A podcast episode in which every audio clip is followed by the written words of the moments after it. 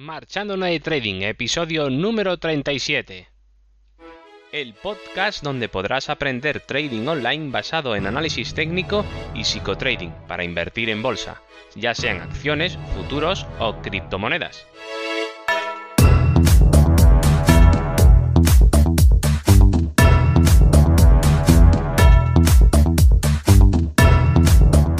Muy buenas. Comenzamos el episodio número 37 de este podcast. Como dije en el episodio anterior, hoy hablaré sobre las técnicas de trading con volumen.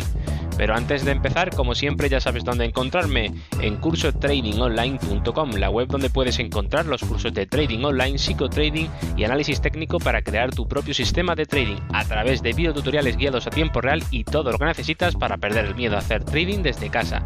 Y ahora sí que sí, empiezo. Bueno, pues quería empezar con... Tenía pensado, lo que tenía pensado realmente era hablaros de los tipos de indicadores de volumen, lo que hace cada uno, etcétera. Pero eh, al final he dicho, vamos a ver, mm, ¿para qué les voy a calentar la cabeza y les voy a, les voy a decir eh, un montón de, de cosas de volumen, de indicadores, etcétera? Que al fin y al cabo, como veréis más adelante, eh, como voy a, os, voy a explicar o voy a enfocar este podcast, eh, realmente no tiene tampoco gran importancia por lo que os voy a contar. Así que finalmente os voy a decir de lo que voy a hablar. Lo que voy a hablar realmente es que mm, el, volumen no deja de ser, bueno, pues otro tipo de indicador muy famoso. Eh, bueno, indicador, Sí, bueno, nos indica el volumen, sí. Eh, es el más básico, el más... suele ser el, uno de los más antiguos eh, que se utilizan a, nivel de análisis técnico eh, en los gráficos. Y bueno, por eso no deja de ser uno de los más famosos indicadores de visualización de lo que suele hacer el gráfico. Pero no hay que olvidar de que al fin y al cabo el volumen eh, la definición es la siguiente que os voy a decir. Y es muy importante que tengáis esto siempre presente, independientemente del volumen que luego os presenten en un sitio o en otro, ¿vale? Que puede ser mejor o peor, que yo no digo que no funcionen ni que hagan su, no hagan su labor o que nos den que no nos den información. Todo lo contrario, siempre nos van a dar mucha información, pero nunca hay que olvidar la definición de lo que realmente es el volumen, para que no nos perdamos y, creamos que aquello que nos presentan como volumen, em, eh, pues mm, ya no es volumen por la propia definición de volumen. ¿vale? Entonces, veamos lo que es el volumen. Y os digo, el volumen es un indicador que refleja la cantidad de transacciones efectuadas en un intervalo de tiempo determinado en el mercado. Punto y final. ¿Vale? Esto realmente es el volumen. Ya está. Que luego nos quieren poner o alguien se inventa un tipo de volumen o dice, mira, pero es que yo te indico exactamente esto de... Son detalles, detalles, yo te reflejo este detalle un poco más detallado de esta manera, de la otra, lo que tú quieras. Pero el volumen siempre será lo mismo. Y vuelvo a repetir, el volumen es un indicador que refleja la cantidad de transacciones efectuadas en un intervalo de tiempo determinado en el mercado y ya está, ¿vale? Y teniendo esta definición tan concreta, entonces llegamos a, al, siguiente apartado que es la utilidad del volumen para nuestro trading, ¿no? Bueno, pues lo primero que tenemos que tener en cuenta es que el volumen eh, se, nos, se nos vende en muchos sitios como el santo grial, ¿vale?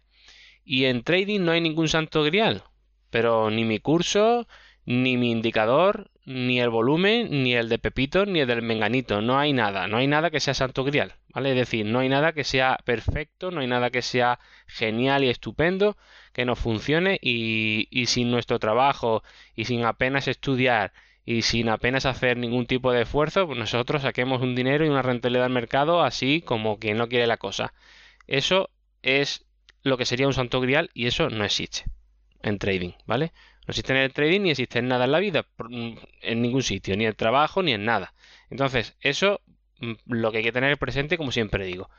Y luego, teniendo claro esto del Santo Grial, ya por lo menos eh, cuando por ahí veamos, es que, bueno, esto el volumen es magnífico, tal, y esto es, no se utiliza casi nada, el volumen lo hago todo, vale, Si yo no digo que no, pero que no es el santo grial, que, no es que, que, igual tú sí, pero igual yo no lo, yo me pongo y no lo hago, ¿vale? Entonces, aquí hay que estar muy, muy cuidadoso con el tema este. Igual que digo yo también con el curso que doy yo, pues eh, el sistema que utilizo, ya digo, eh, no vale solo con estudiar, muchas veces también hay que valer, ¿vale? Porque una persona puede ser eh, muy... puede mm, proponerse, por ejemplo, ser futbolista o ser ciclista o, o correr una maratón y no todo el mundo, por mucho que se prepare, al final va a conseguir acabar la maratón. Entonces, teniendo esto en cuenta, no es que no es para que te desilusiones ni para que tires la toalla, sino simplemente para que sepas la realidad de todo, de lo que, de lo que es el, tema del trading y lo que es el tema del volumen viene a ser lo mismo. Pero hago mucho hincapié en, el, en, este podcast del volumen porque el volumen parece que lo venden como si fuera, eh, vamos, eh, sería eh, la solución a todos nuestros problemas en el trading. Y no es así, ¿vale? Aunque es importante y nos puede servir mucho, si lo utilizamos muchas veces, como digo, para adquirir mucha experiencia con él y saber utilizarlo, pues al final sí conseguiremos buenas cosas con él.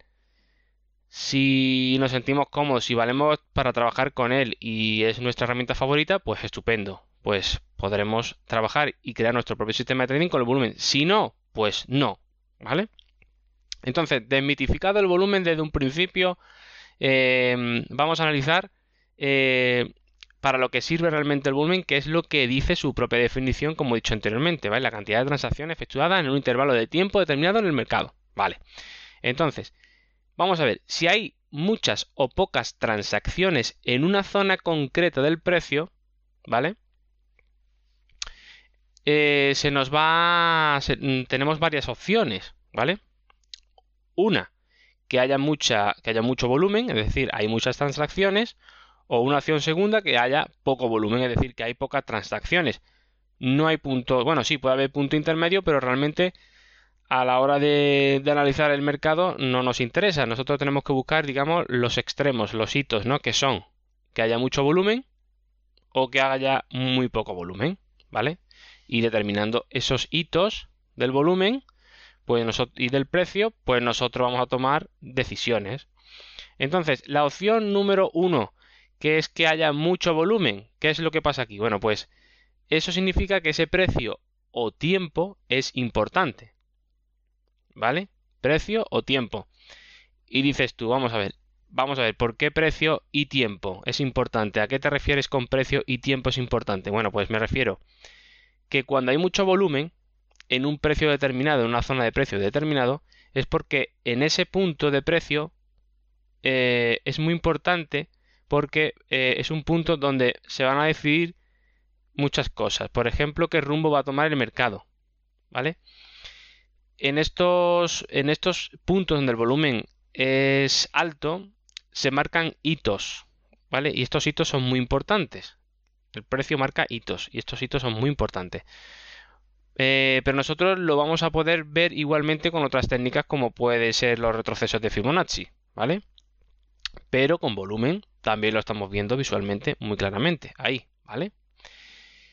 Por otro lado, como digo, también es eh, también puede ser el tiempo.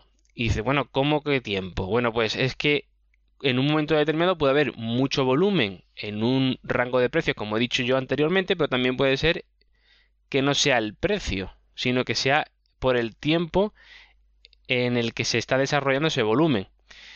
¿Esto qué significa? Esto significa que en ese momento temporal, por ejemplo, se ha dado una noticia, ha habido una decisión comercial o cualquier otra circunstancia externa al mercado que ha provocado esa reacción en cadena generando volumen. ¿Vale?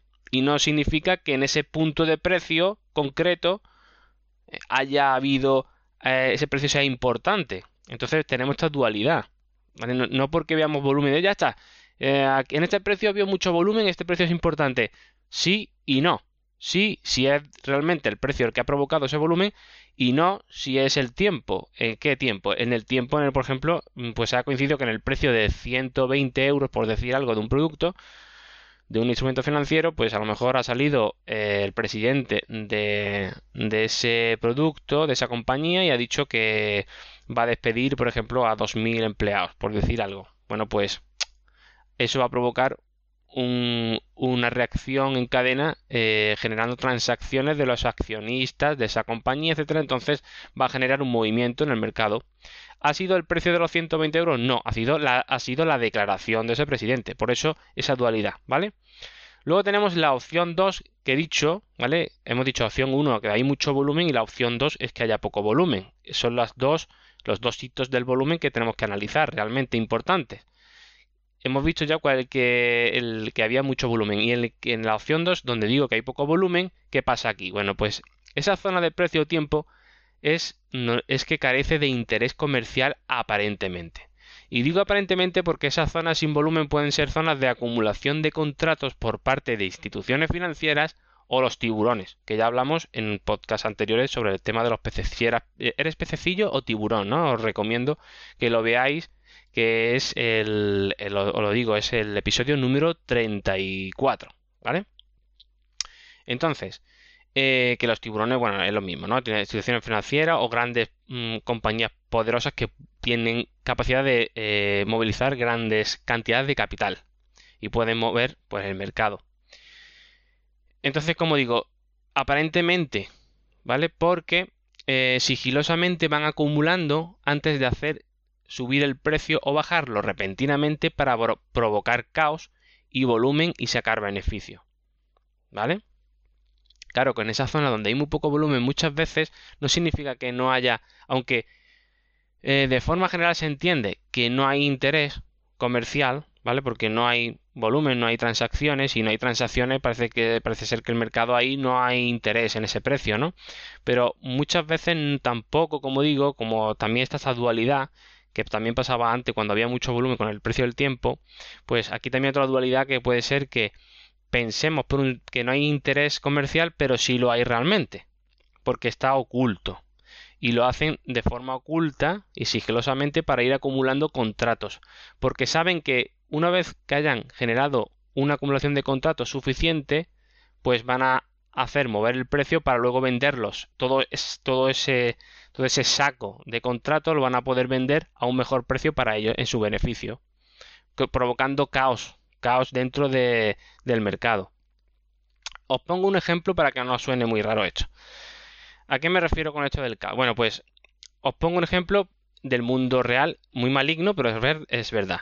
Antes de la crisis económica mundial de 2007, se estuvieron colocando hipotecas a bajo precio durante años. Lo sabéis, ¿no? Las familias se endeudaban, compraban pisos, casas y propiedades a un precio, eh, bueno, un precio escandaloso. Eh, entonces, estas propiedades, eh, todas estas hipotecas iban acumulando sigilosamente en los bancos.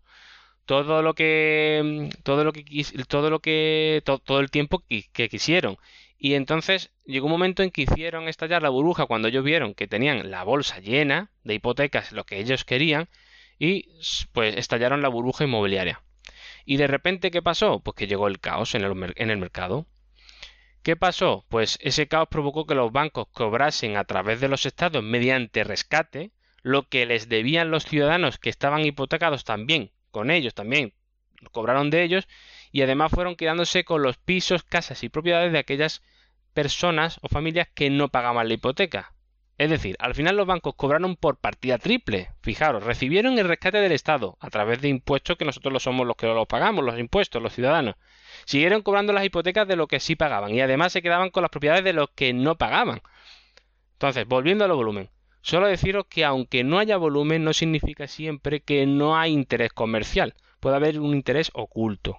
¿vale? Y eso tenemos que analizarlo también. Y eso podemos aprovecharlos, aprovecharlo, perdón, también nosotros si sabemos hacerlo. Bueno, otra cosa eh, sería, hemos dicho ya que eh, si hay muchas em, o pocas transacciones en una zona concreta del precio, pues habíamos dicho, recopilando que puede haber mucho volumen, que hay muy poco volumen. Y eh, también hemos hablado de localización de los hitos en el precio para posicionarnos en el lugar correcto. Efectivamente, cuando hay mucho volumen o hay muy poco volumen son hitos. Esto se suele hacer de una forma muy sencilla y eficaz, ¿vale? Pero hay que tener mucha experiencia con el volumen, no es sencillo. ¿vale?